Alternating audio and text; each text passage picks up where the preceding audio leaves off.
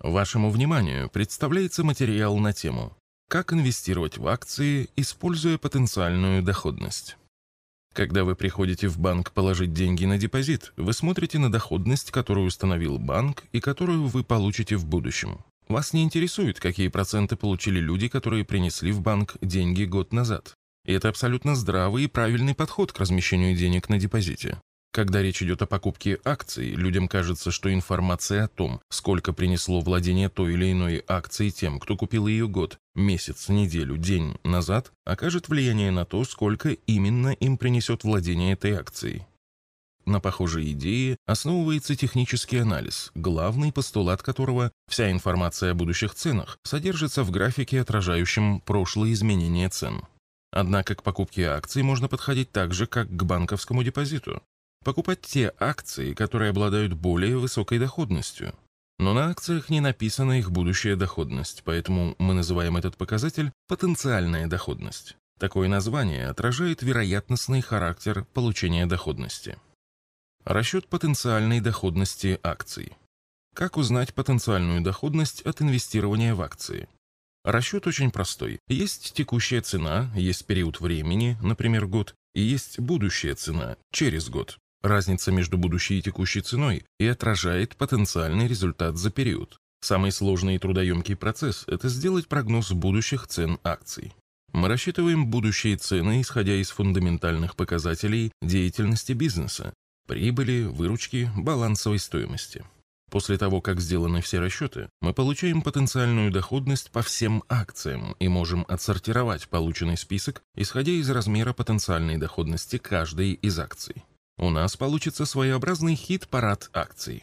При управлении портфелем мы ставим перед собой задачу обеспечивать максимальную потенциальную доходность портфеля при заданном клиентам уровне риска. Если у клиента четко сформированы его инвестиционные приоритеты, то при передаче средств в управление он составляет инвестиционную декларацию, в которой задает определенный уровень риска портфеля. Если у инвестора нет индивидуальных требований к инвестиционной декларации, то он может присоединиться к портфелю инвестиционного фонда, в котором существует своя, общая для всех инвесторов декларация, регламент управляющего трейдера. В инвестиционной декларации устанавливаются требования и ограничения к составу и структуре портфеля. В частности, она позволяет установить соотношение акций и облигаций в портфеле, лимиты на каждую группу ценных бумаг, лимиты на одного эмитента в каждой группе. Предположим, что в инвестиционной декларации установлен лимит на долю акций в портфеле в 50%. Это означает, что когда рынок акций растет и доля акций в портфеле увеличивается, соблюдение выбранного соотношения акций и облигаций приводит к необходимости продать небольшую часть акций. При снижении риска акций, наоборот, увеличивается доля облигаций. Тогда продается часть облигаций и приобретаются акции. Это, как правило, позволяет продавать некоторую часть акций по более высоким ценам и покупать по более низким. В то же время строго соблюдается мера риска, установленная клиентом в инвестиционной декларации. Перейдем теперь на уровень отдельных акций. Допустим, что лимит на одну группу составляет 25%, а лимит на одну акцию в этой группе 5%. Это означает, что соблюдая установленные клиентом требования к диверсификации и максимизируя потенциальную доходность, в портфель будут приобретены 5 акций 25 на 5% с вершины хит-парада. Однако цены акций, входящих в портфель, меняются неравномерно. Какие-то акции растут быстрее, и быстрее увеличивается их доля в портфеле. Однако при их росте снижается их потенциальная доходность. Другие акции, входящие в портфель, растут медленнее или даже падают, что приводит к росту потенциальной доходности.